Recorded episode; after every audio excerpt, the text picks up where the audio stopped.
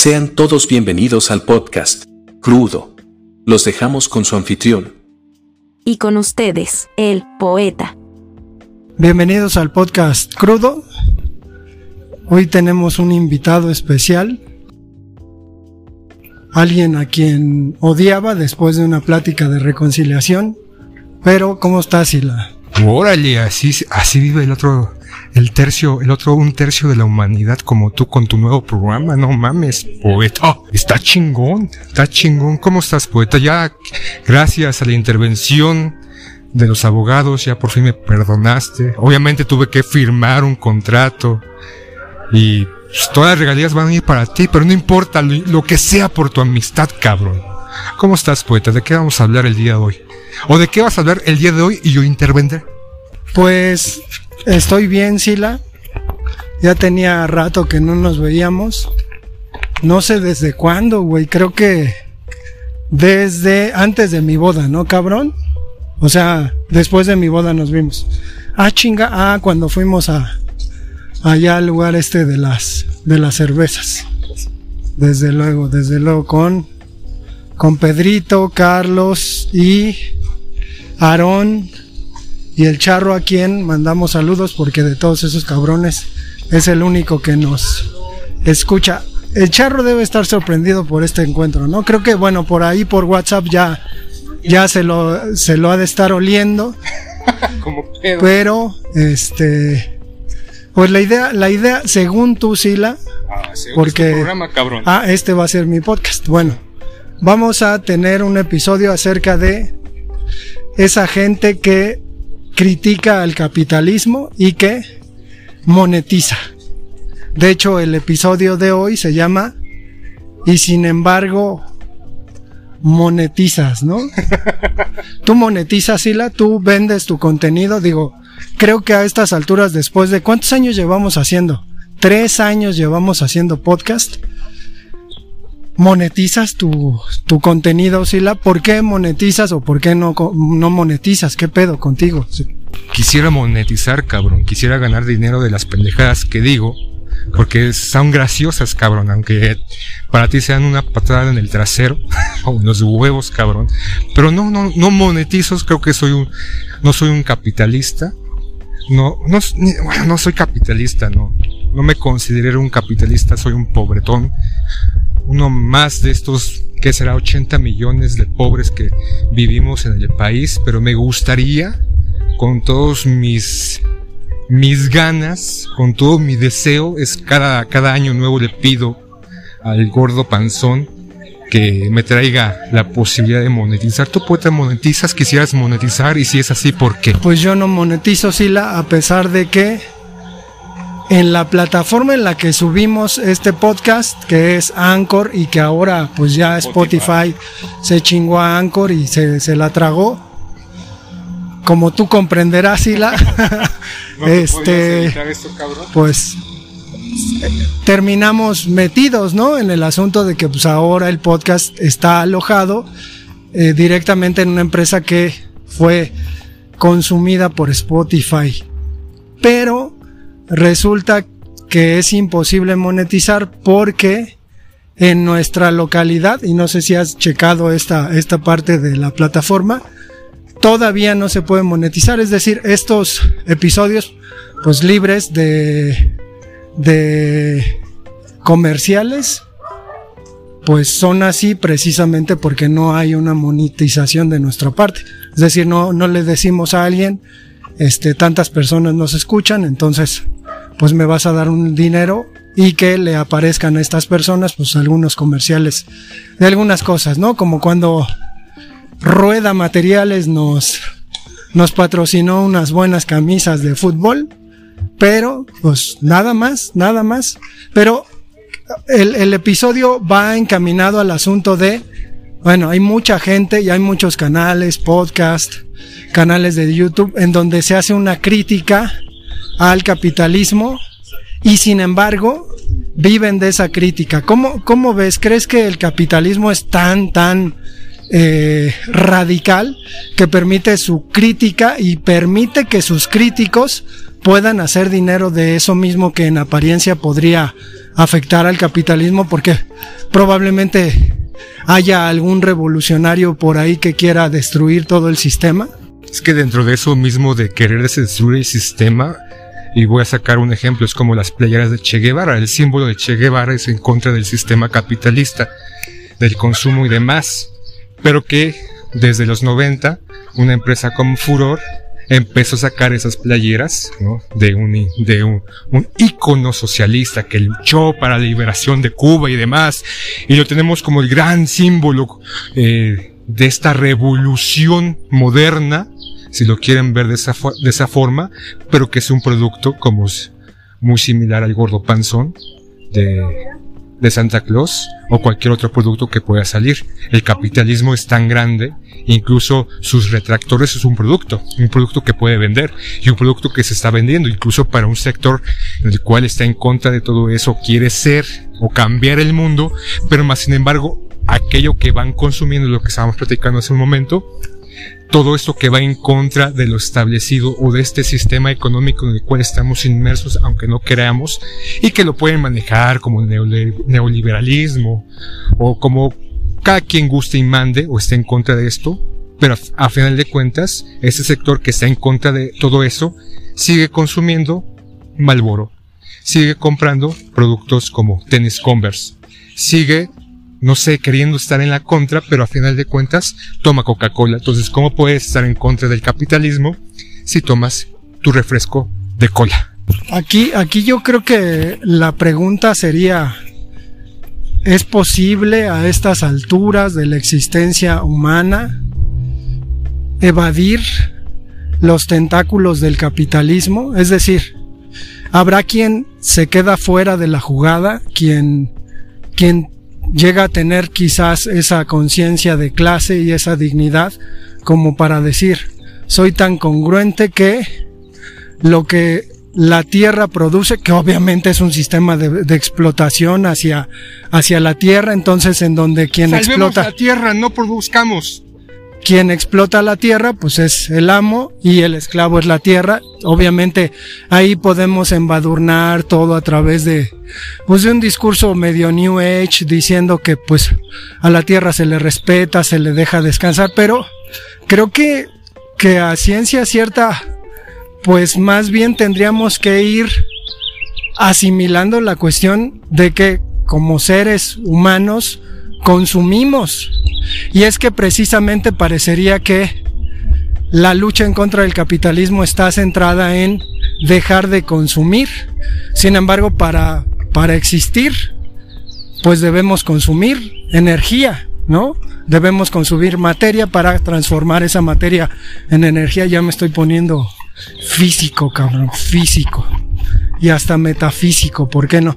Pero, o sea, ¿cómo ves la idea de que pues es inevitable y, nos instalamos, nos instalamos en un asunto pues ya de discusión bizantina, ¿no? ¿Hacia dónde llegamos cuando hablamos de el capitalismo no debe existir, la distribución de la riqueza debe ser más justa? O sea, no va a ser así y por discutirlo tampoco va a cambiar. Digo, habrá quien diga, bueno, es que vale la pena discutirlo, ¿no? Porque estás polemizando, debatiendo, incluso ejerciendo tu derecho a la, a la política. Entonces, ¿cómo ves si la crees que podamos, ahorita me chingué que dos tacos de guisado y una torta especial de jamón con huevo y pollo con chile y gracias a que consumí eso, digo, los protectores de las tortas y de los tacos de chile rellenos, la gente que está en contra,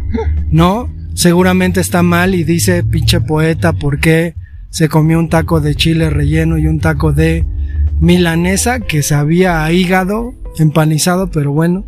Porque estás en contra de las cadenas de consumismo. Porque tú querías comer comida china. Entonces es un consorcio que en una plaza y cerca del centro. Pero contribuiste a estos micronegocios de la gente, del pueblo, de los hijos de México, pero más sin embargo te chingas una coquita. Pero primero, hablando del capitalismo, para todas aquellas personas que están en contra del capitalismo supuestamente o que ven como esta filosofía o este consumismo, ¿qué es el puto capitalismo?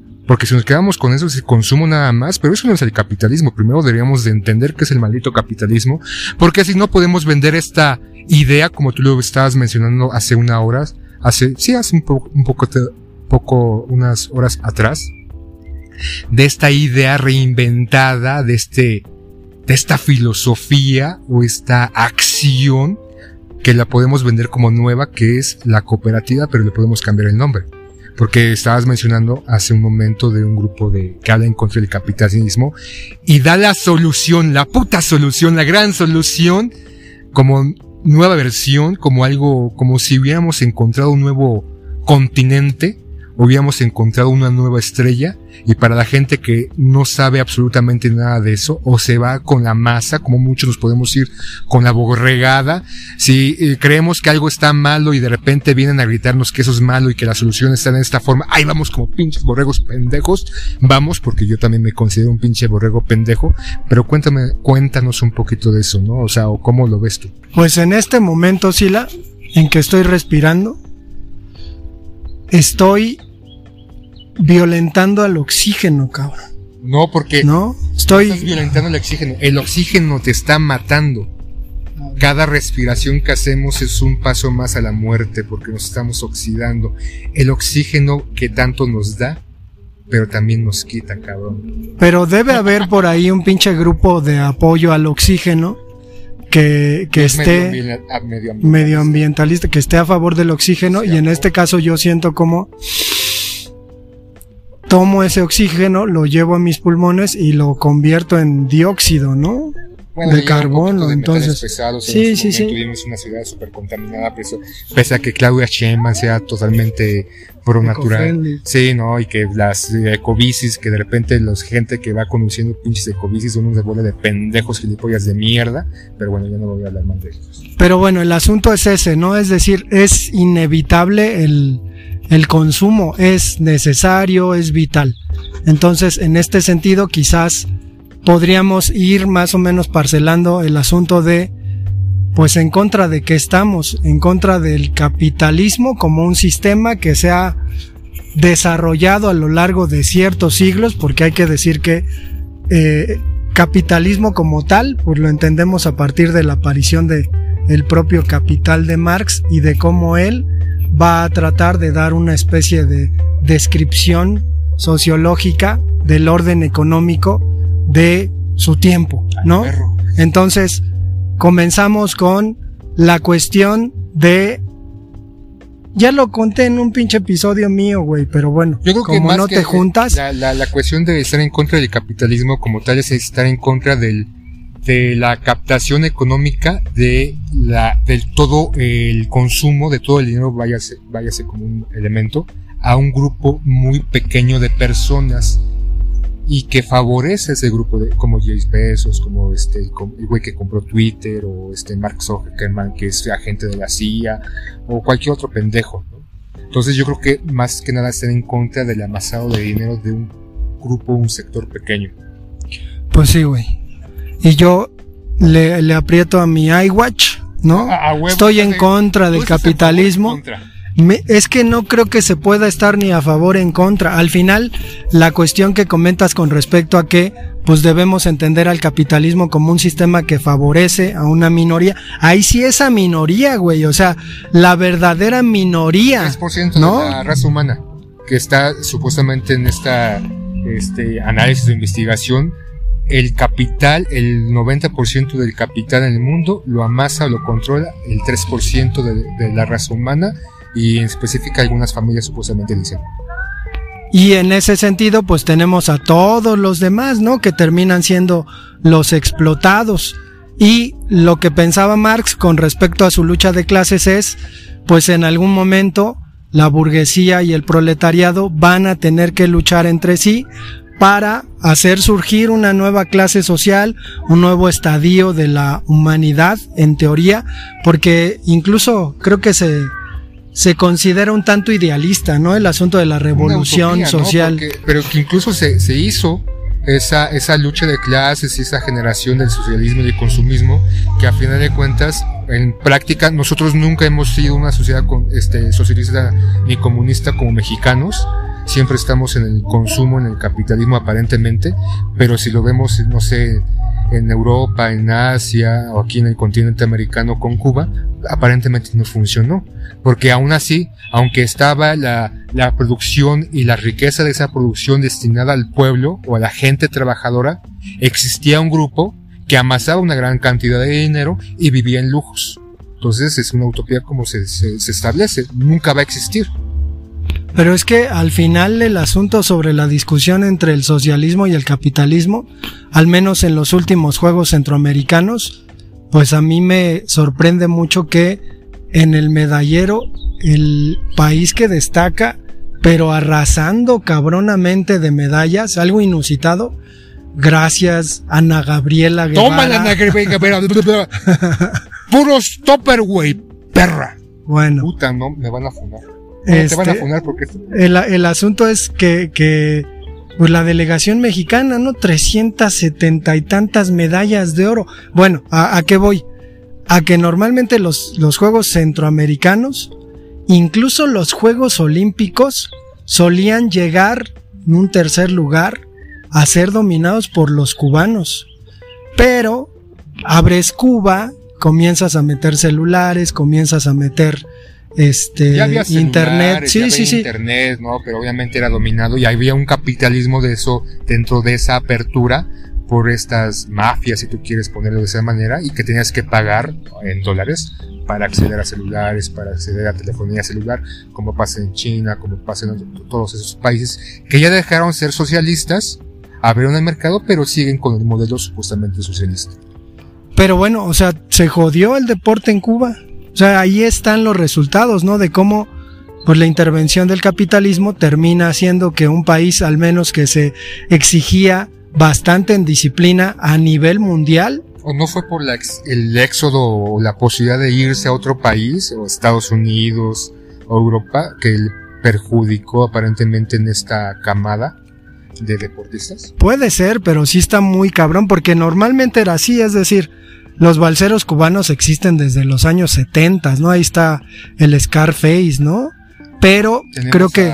El mejor beisbolista que es cubano, México-cubano, ¿no? Sí, Randy Arozarena, pero el asunto creo que está, está por ahí ahora con respecto a lo que comentabas de eh, esta cuestión, ¿no? Eh, del socialismo que aparentemente ha abandonado ya a China y que China se comienza a meter en una especie de, híjole, no sé si llamarlo como pseudo dictadura social capitalista, porque a la hora de ver, por ejemplo, las prácticas de Apple, yo que estoy en contra de la esclavitud, pues nos damos Apple? cuenta que esta empresa comienza a tener un montón de revueltas dentro de su industria, ¿no? Y que los trabajadores comienzan a brincar y dicen, pues queremos tener un sindicato y de repente Apple dice, pues váyanse a la chingada todos, ¿no? Eh, y ellos dicen, pues es que lo que nos damos cuenta es que esta empresa está tomando prácticas del régimen chino, aplicándolas a su empresa capitalista en Occidente. Entonces, ¿cuál es, cuál es eh, el, el secreto del éxito? La represión, la explotación o el libre mercado, ¿no? Porque al final digo, lo que está pasando en nuestro país, en el discurso, es que el presidente está diciendo, no lo voy a decir con sus palabras, porque si no, estaría hablando así. Entonces, lo voy a decir con las mías. Lo que dice el presidente, sin decirlo, decirlo completamente, es estar engrosando el Estado. ¿No? El Estado compra empresas. ¿No? El Estado, a través del ejército, comprará una aerolínea. Entonces, dentro de la lógica de la lucha entre el mercado y el Estado, lo que tenemos es revertir el orden que había en el neoliberalismo. ¿Qué pasó en el neoliberalismo básicamente? El mercado terminó jodiendo y adelgazando al Estado. Y ahorita el mercado se da cuenta que de repente es tanta, tanta la oferta, tanto el libre mercado, que pues le va a dar chance al Estado de engrosarse tantito. Y está ocurriendo en muchas partes. Francia, con sus proyectos energéticos, comienzan a hablar de soberanía energética. Y en México estamos hablando de soberanía energética. Y hay obviamente detractores que dicen, ah, ya el petróleo no sirve de nada. Pero, pues creo que en ese sentido es un poquito ir pensando que la balanza se está haciendo hacia un lado y que en algún momento regresará al lugar al, que, al que estaba. Pero no hemos hablado del, tema que nos interesa, si es decir, nosotros estamos sentados aquí en un parque en la unidad Nonualco Tlatelolco viendo a una señora pasear a sus perros y a gente que está pasando y esperamos en el fondo de nosotros, neta, neta, pues monetizar nuestro contenido porque parece que tenemos un capital cultural que entregamos a quienes nos escuchan y pensamos acaso que por eso deberíamos ser retribuidos. No sé si quieras dar tu cuenta de banco, Sila, para que la gente que nos escucha nos deposite unos cuantos dólares, ¿no? Pero el asunto es, porque no quiero tener con el el asunto es, el asunto es, ¿por qué no lo hacemos? Eh, ¿O por qué hacemos esto? Porque en realidad es, es un poco contradictorio. Lo que estamos haciendo es inútil, pero lo hacemos de todos modos. Eso es poético, pero bueno, si la te voy a dar la palabra. No lo hacemos por pendejos. Creo que esa es la única respuesta. No lo hacemos porque no nos hemos dado la tarea de ver de qué manera podemos monetizar o capitalizar tu inteligencia y mi teatralidad absurda y estúpida en dinero, porque eso tenemos tres años haciendo esto, que al principio la intencionalidad era reunirnos, ¿no? Por esta cuestión de la pandemia y porque se dio la oportunidad por estas plataformas en su momento como Zoom de tener cierto contacto, no solamente a través del teclado, mandándonos mensajes de texto en WhatsApp, sino estando una hora y media conectado y cotorreando y diciendo estupideces que ya después que este Aarón y Carlos se rajaron porque ellos sí tenían manera de capitalizar su tiempo en el trabajo y nos dejamos o nos dejaron nosotros solos. El problema es que no hemos visto la forma de capitalizar. Porque hablamos de marcas. Bueno, yo, yo hablo de marcas, aunque una mala crítica. No consuman McDonald's porque les da chorrillo. No, no consuman Coca-Cola porque es el demonio, es el demonio, es el anticristo de esta sociedad. Simplemente por eso, lo que tú decías en un momento sobre esta transgresión o esta manera de esclavitud que tenía Apple por sus empleados porque a final de cuentas es una sociedad de capital o un, producto capitalista que busca abaratar sus, sus costos de producción para ganar más. Y por eso el ir a China o ir a la India o ir a este, Tailandia o Birmania a poner sus maquilas como otras empresas lo han hecho de producción este, tecnológica. Tal vez deberíamos irnos para allá o abrir un negocio allá para poder capitalizar. Yo creo que tu pregunta o la intención de este programa, de tu programa, crudo, tal cual, con, con las vísceras expuestas, y aunque les dé asco a los demás, es que no hemos buscado la manera de capitalizar.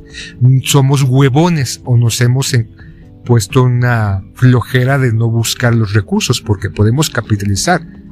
Irnos a YouTube poner allá por esas facilidades de, de captar dinero y tal vez de que alguna compañía eh, o alguna, ¿cómo se llama? Sociedad eh, económica pequeña, alguna... ¿Cómo, ¿Cómo dijiste que estábamos hablando hace rato de estas sociedades pequeñas de capital? Cooperativa, cooperativa que quiera anunciarse en nuestro en, nuestra, nuestro programa, pero debemos de mudarnos a YouTube y dejarlo en Spotify simplemente como un anclaje para que la gente nos conozca y vaya a YouTube a darnos like. No nos den like en YouTube porque no estamos en YouTube, es una idea. Pues sí, pero híjole, que yo, yo pienso en la cuestión de, del deseo y la satisfacción, ¿no? Que de pronto es un poco un motor de, de la vida humana. Ay, romanticismo, Pues- cosita hermosa. Idealismo, Sila, pero el asunto es, ¿y por qué? O sea, ¿para qué hacemos esto al final? Si no capitalizamos, si no monetizamos, ¿para qué lo ¿Porque seguimos nos creemos haciendo? superior a los demás o creemos que tenemos un pensamiento, una voz diferente a lo que pueden encontrar en las distintas plataformas, más sincera, sin estar comprado con un producto o una corriente ideológica o política y que por eso lo que decimos es la verdad tal cual, simple y rampante, sin prostitución y por eso lo seguimos haciendo porque nos creemos superior a los, a los demás, Carlos. Bueno, tú tienes un podcast que se llama Radio Control, cabrón, en donde dices que este que la radio no se piensa, sino que se siente, ¿no? Entonces estás apelando a cuestiones pues más que románticas, dictatoriales, porque además dices, eh, bueno, no, no lo dices tú, lo dice un señor de la computadora, que es una voz acá, que dice, este, bienvenidos a Control, el proceso sináptico de sus neuronas va a ser controlado en este momento. Y ahorita estás hablando de que tú lo dijiste, güey, yo no lo dije, de que la verdad, de, hablas de que lo que tú dices es la verdad, no mames. A huevo. O sea, ¿crees que, ¿crees que alguien nos escucha? O- obviamente nos hemos dado cuenta en este ejercicio que parece muy personal o muy íntimo de que hay quien nos escucha. De repente esas personas no dan luz, o a lo mejor somos tú y yo escuchando miles de veces el podcast, En pero cuentas falsas. en cuentas falsas pues o en todas las millones. computadoras en las que nos encontramos, pero el asunto es, eh, o sea, ¿crees que, ¿crees que estemos y que ahí radique la cuestión de la satisfacción? ¿Que estemos influyendo a, a las personas? o divirtiendo, o entreteniendo, o dando la información de una manera distinta, o haciendo una, una- un acto de reflexión, no, no solamente como una, una persona que está hablando en un programa, sino como eh, entre cuates, entre amigos, y los que nos escuchan son nuestros camaradas en esta revolución que es el pensamiento y libre pensamiento, y estar involucrados o buscar la verdad a que no- aunque nos duela. Es que creo que al final, de acuerdo a las estadísticas que tenemos del podcast, la gente que nos escucha es similar a nosotros, ¿no? Es decir, güeyes, rucones como de 40 o No, más años, menos, bueno, un poquito menos, sobre todo hombres, ¿no? Las mujeres, pues ya saben. Nos odian.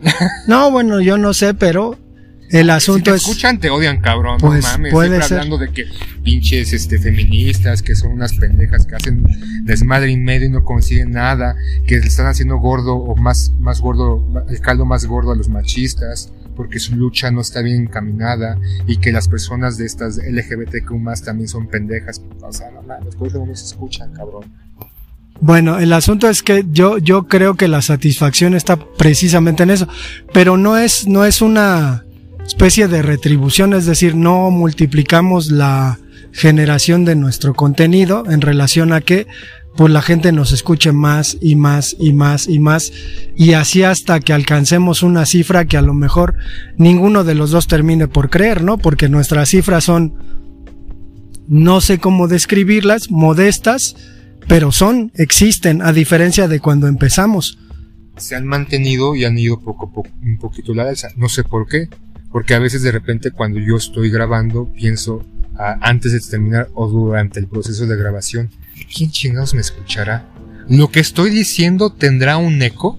¿O será interesante para alguien? ¿O le servirá a alguien?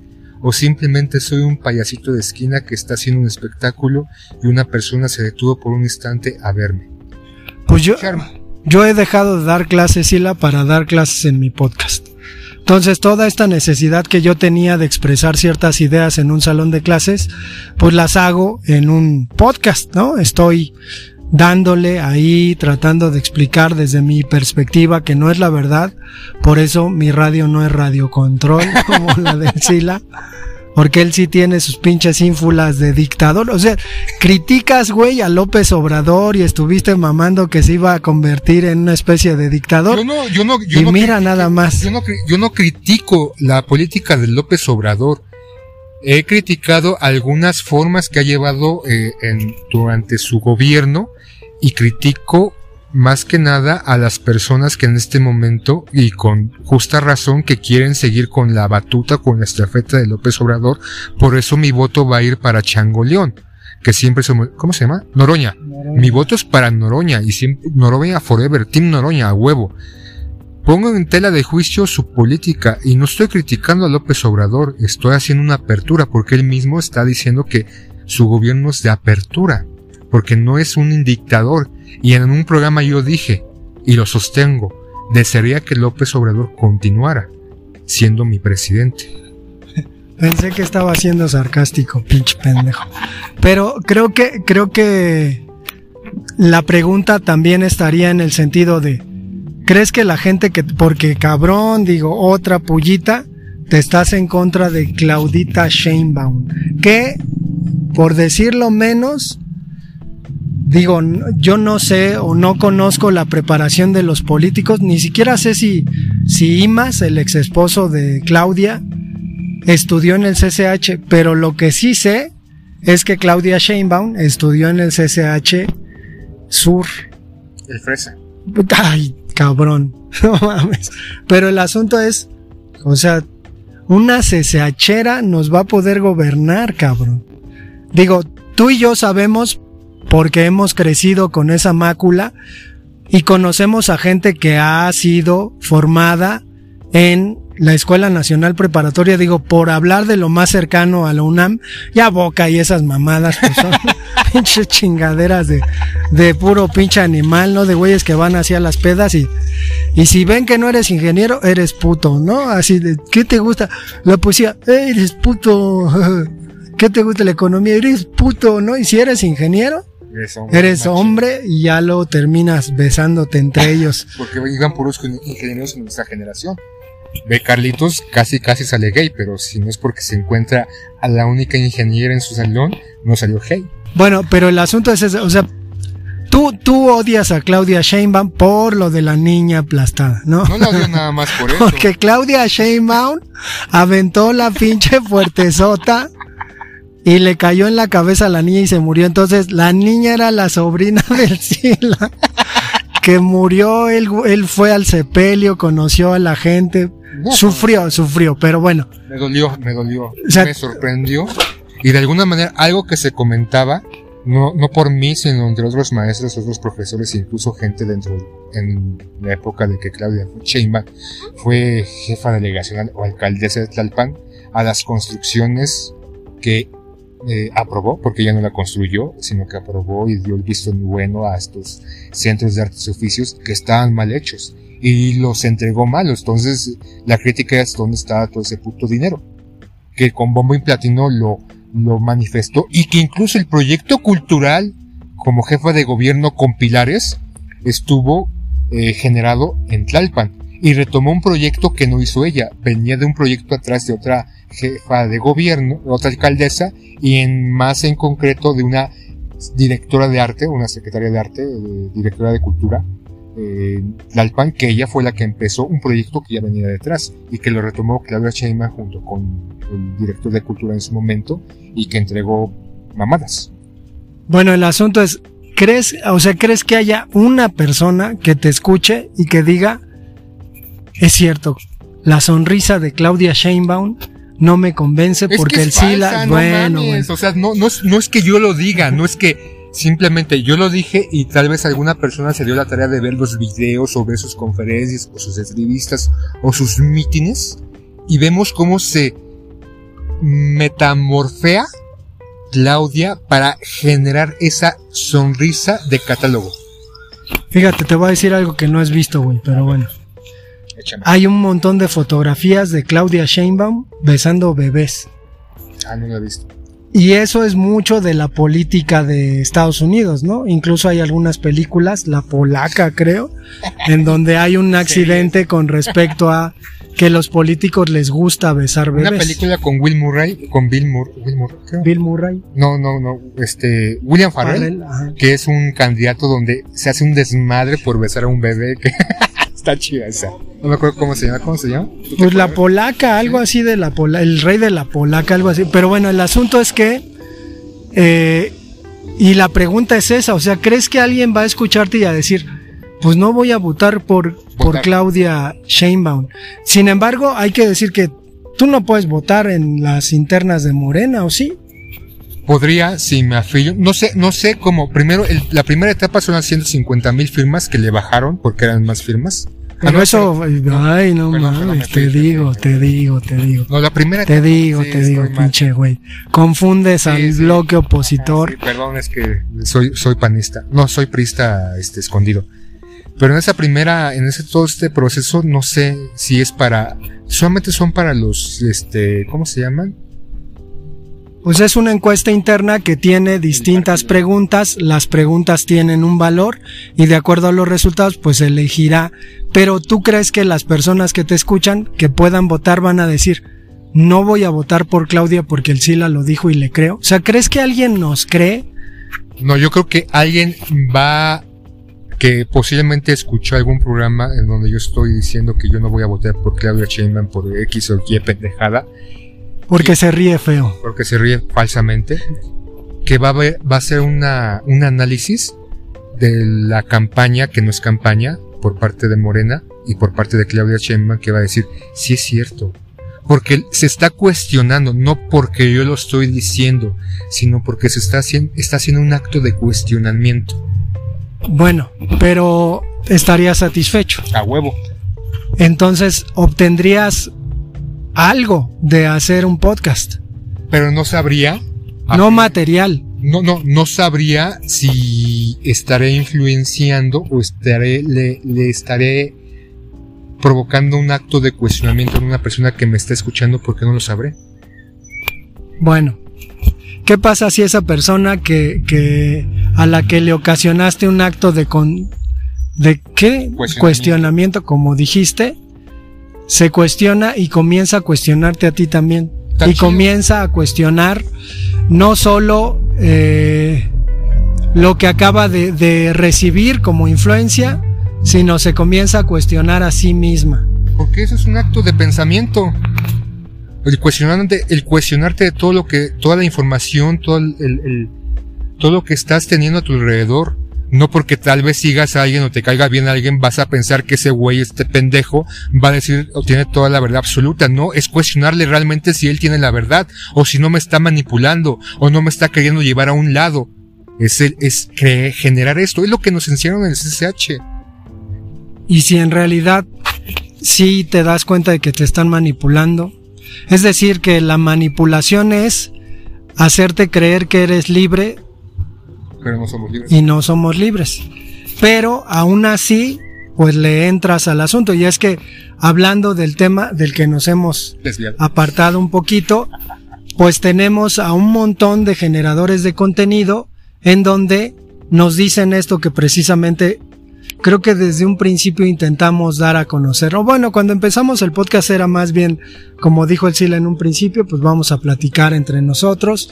¿Qué es lo que nos gusta? ¿De qué nos gusta platicar? De fútbol, pues ahí tenemos un montón de episodios, pero pues nos encontramos, ¿no? Con, con esta otra variante en donde quizás aparece algo en nosotros, una inquietud más genuina y comenzamos a dar a conocer un contenido Es en donde marcadamente pensamos que podemos influir a alguien. Eso hacíamos en la escuela.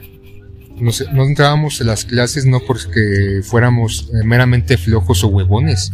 Simplemente nos parecía más enriquecedor quedarnos en la banca y platicar y cuestionar y hablar no solamente, no, no, no solamente hablábamos de fútbol, hablábamos de cine, de cultura, de política, de mujeres y de un chingo de cosas. Y vimos como un nicho de desahogarnos o seguir con esa dinámica en ese programa. Y es que lo que pasaba al salir del CCH, pues resultaba extraño, ¿no? Porque uno solía tener altercados, primer lugar con los papás, ¿no? Que eran pues la figura de autoridad y a la que cuestionábamos, pero después cuestionábamos pues todo lo demás, todo el sistema, incluso el capitalismo de manera muy ingenua acaso en aquel entonces, pero también se cuestionaba nuestra filia por el ZLN que incluso nos convirtió en consumidores de playeras del, del subcomandante Marcos y en grupis del subcomandante Marcos a tal grado que fuimos hasta CEU durante la caravana para escucharlo de viva voz, ¿no? Y andábamos ahí y suponíamos, ¿no? o sea, para saber de qué, de qué se está hablando un grupo de personas y sobre todo él, que era parte de un movimiento, y nosotros como jóvenes, ávidos de información, ávidos de entender y de comprender qué estábamos haciendo en este entorno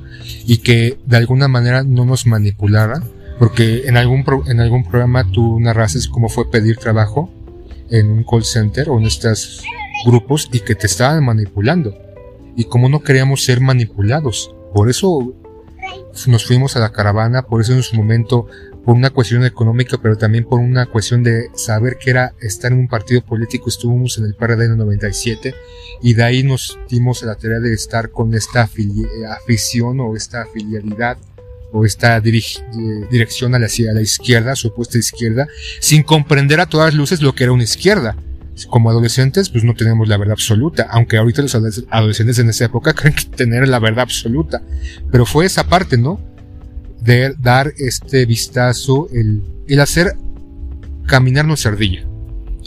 Y es que creo que, digo, si lo llevamos a términos más elaborados que pueden encontrar en otros contenidos, ¿no? Y que están ahí, de repente suenan rimbombantes, pues nos encontramos la cuestión de la conciencia de clase, ¿no? Es decir, ser consciente que perteneces a una clase desfavorecida y que digo, a, lo mejor a través de la propia educación puede haber cierta movilidad social y que sin embargo, pues eres blanco de un montón de cosas que a lo mejor hoy en día salen un poco más, clasismo, racismo, que hay episodios de nuestra vida en donde pues yo, yo creo haber pasado por esas cosas, no voy por la vida quejándome ni amargándome ¿Como por Tenoch Huerta? como Tenoch Huerta o del pinche pues sí sin decirle a tu pareja y, y meterla así de ¿no?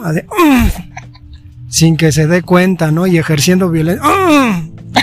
Violencia. Y sacarla y volverla a meter sin condón, cabrón. O sea, y ella no se dio cuenta además así con su bolsa de plástico en la cabeza. Puta madre. Pero bueno. O sea, el, asunto es, o sea, yo no sé si, si al final estas ínfulas nos las, nos las dio el haber sido educados de esa manera en donde pues tenías un profesor que sobre todo te preguntaba, ¿no? Digo, ahora, ahora creo que es muy difícil hacer preguntas delante de los adolescentes y que tengan la gana de contestarte, ¿no? O sea, difícilmente te van a querer contestar o les va a interesar siquiera escuchar la pregunta que planteas. Entonces, creo que... Lo ven como agresión no mames, o sea, en la época, y no es por decir que épocas pasadas eran mejor, pero había un poquito más de pues, inteligencia emocional, si tú quieres manejarlo de esa manera. Ay, no mames, no, no mames. O abierto a estos cuestionamientos y estos debates, ¿no? Porque, por ejemplo, tú narras desde que un profesor me dijo que yo voy a ser tu futuro violador. A ti te dijo, ¿no? Pero el profesor nos mandaba a ver cultura, a consumir arte, y no solamente porque era una parte importante de su clase, sino porque quería dejarnos algo, más allá de ser futuros violadores. Pero lo que no ve Sila es que esa violencia está introyectada. Es decir, nos acostumbramos a... La violencia es violencia en todos los ámbitos. Estos güeyes que dicen que no seamos violentos con ellos son violentos con uno. O sea, ¿cómo, cómo destruir algo siendo exactamente igual?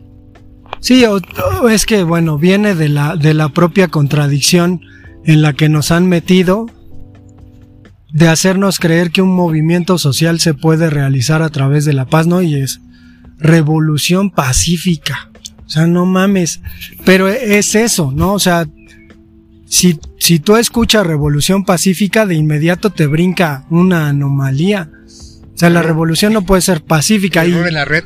y de, de repente te sacarán el asunto de Gandhi, ¿no? Pero lo que implica Gandhi, pues es otro contexto y otra situación completamente distinta. Hasta un poquito de hueva de los ingleses de decir, pues qué más podemos sacar de la India, pinche país de mugrosos, ¿no? Todo cochino. Este, comen con las manos, ¿no? Pues qué les vamos a sacar. Entonces, yo creo que en ese sentido, No sé si vamos a monetizar, Sila. No mames. Hay que monetizar, cabrón. Hay que sacar bibilluyo para continuar, para ser más alegres y investigar más y comprarnos mejores celulares y mejores equipos. Y tú, un consumista de las gorras de New Era y de la 4, ¿cómo se llama la otra marca? 47. 47, pues tienes que ampliar tu... Y tienes que comprar cajitas para meterlas ahí y comprar una casa más grande también para tus tenis y demás, para tus libros, cabrón, porque eres un, consumista, un, un consumista de los libros. Ya no, ¿eh? O sea, ya no compro libros como antes, pero, híjole, es que al final creo que la idea de monetizar tendría que ver con la, la seguridad de que la gente va a retribuir, ¿no? Es que hay cada contenido que tú puedes encontrar en distintas plataformas que dices, no mames, tú decías hace un par de horas, hagamos un Twitch, ¿no? Este, que la gente nos vea jugar, aunque no sepamos jugar, diciendo pendejada y media, y ahí, ahí está el dinero, cabrón. ¿Cuántos cabrones no están con 20, 40 millones de seguidores y que ya hacen comerciales y les hacen campañas publicitarias y los que hacen videos de haciendo este voces de Frank Escamilla así en este playback y dices, no mames, cabrón, hasta pendejos más pendejos que yo haciendo comedia, si ellos pueden, porque yo no, yo soy, yo, tengo en la vena un comediante, cabrón. Pues sí, sí. estás viendo? Sí, nada, nada. No mames, no mames, ¿qué ves? ¿Qué estás Sí entiendo lo que estás viendo. Bueno, pues yo, yo creo que al final el asunto de la, de la monetización tendrá que ver con ponernos las pilas, y la Ya no voy a estar viviendo cerca de ti, vamos a vivir muy pinche lejos, entonces pues nos pondremos de acuerdo para que edites, porque eso sí te sale bien, Sila, ¿no? Que edites y que subas al YouTube los videos podcast, a ver cómo les ponemos y pues ya, ¿no? Digo, estuvo estuvo chido este episodio de crudo. Yo no sé si lo voy a subir yo, lo vas a subir tú. me vas a pasar el audio. Yo no voy a editar, ¿eh? Ni lo, bueno, música de fondo le voy a poner. Como tú lo sabes, este, lo voy a subir, ahí va a estar en la plataforma. Este, y tú lo agarras y ya dices, ah, vamos a ponerle esta pinche música de ascensor o de espera en este, porque de repente tu pinche música de fondo me duerme, cabrón. Pues es la que está ahí, güey, de premeditada en el pinche Anchor, o sea, ahí está, en ahora que no sé cómo estaba antes porque lo acabo de descubrir después de tres años, pero pues está ahí, güey, no pasa nada, solito funciona, ¿para qué? ¿Para qué? Además, si no monetizamos, ¿por qué me voy a esforzar, chinga? ¿No? Menos nos van a escuchar ahora, estás desdeñando a los escuchas, a tus millones de, este, de personas que tienes escuchándote y seguidores y que dicen, el poeta es mi gurú, el poeta me dice la verdad. Ya despide de esta madre, poeta, que me siento, me siento mugroso aquí. Pues nos escuchamos para el siguiente. Adiós. Concluimos el episodio de Crudo del día de hoy. Los esperamos la próxima.